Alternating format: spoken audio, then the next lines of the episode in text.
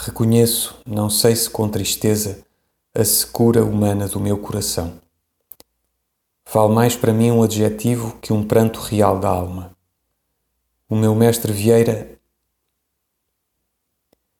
Mas às vezes sou diferente e tenho lágrimas, lágrimas das quentes, dos que não têm nem tiveram mãe. E meus olhos que ardem dessas lágrimas mortas, ardem dentro do meu coração. Não me lembro da minha mãe. Ela morreu, tinha eu um ano. Tudo o que há de disperso e duro na minha sensibilidade vem da ausência desse calor e da saudade inútil dos beijos de que me não lembro. Sou postiço. Acordei sempre contra seios outros, acalentado por desvio. Ah, é a saudade do outro que eu poderia ter sido que me dispersa e sobressalta quem outro seria eu se me tivessem dado carinho do que vem desde o ventre até os beijos na cara pequena? Talvez que a saudade de não ser filho tenha grande parte na minha indiferença sentimental. Quem em criança me apertou contra a cara não podia apertar contra o coração.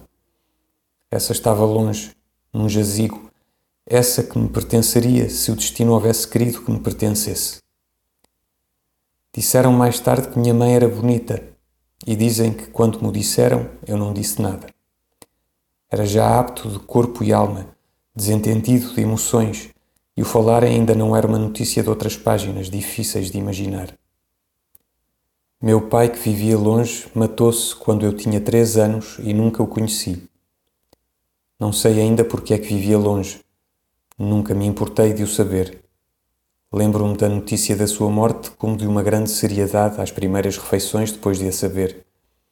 Olhavam, lembro-me, de vez em quando para mim. E eu olhava de troco, entendendo estupidamente. Depois comia com mais regra, pois talvez sem o ver continuassem a olhar. Sou todas estas coisas, embora não queira, no fundo confuso da minha sensibilidade fatal.